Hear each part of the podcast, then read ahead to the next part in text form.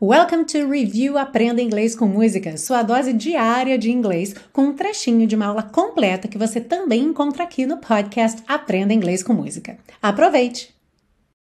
Na frase For every kiss you give me, I'll give you three. Para cada beijo que você me der, eu te darei três. Temos então esse every com a tradução cada. E eu sei que muita gente fica em dúvida porque geralmente a gente aprende cada como each, certo? É a C H E A C H.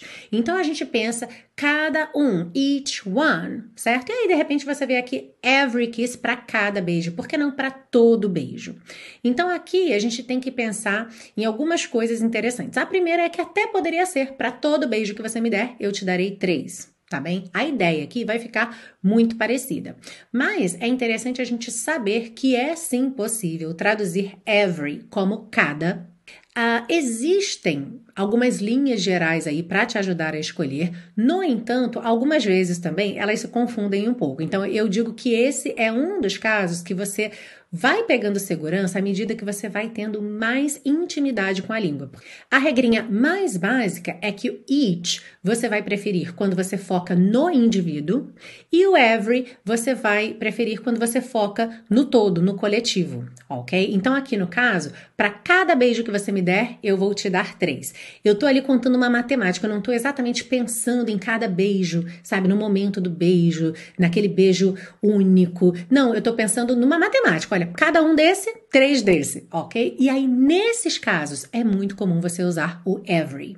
E eu vou aproveitar esse gancho para te ensinar uma situação que o cada sempre vai ser every em inglês, que é uma situação super do dia a dia. Quando a gente tem um intervalo de tempo, sabe? Quando você diz assim, a cada 8 horas, ou a cada 15 dias, a cada duas semanas. Pois é, esse a cada para intervalos de tempo, você sempre vai usar every em inglês.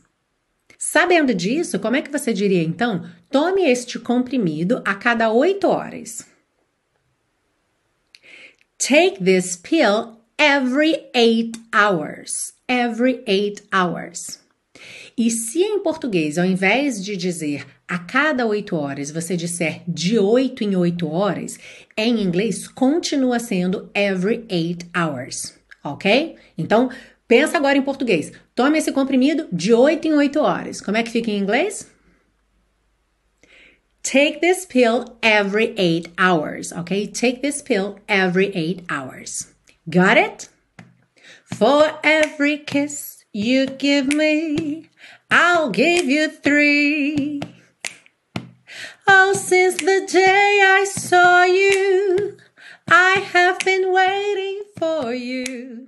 Ah, e se você busca um curso de inglês passo a passo com a minha orientação, conheça o Intensivo de Inglês da Teacher Milena, meu curso de inglês que te oferece 30 dias de garantia incondicional. Saiba mais em www.intensivo.teachermilena.com.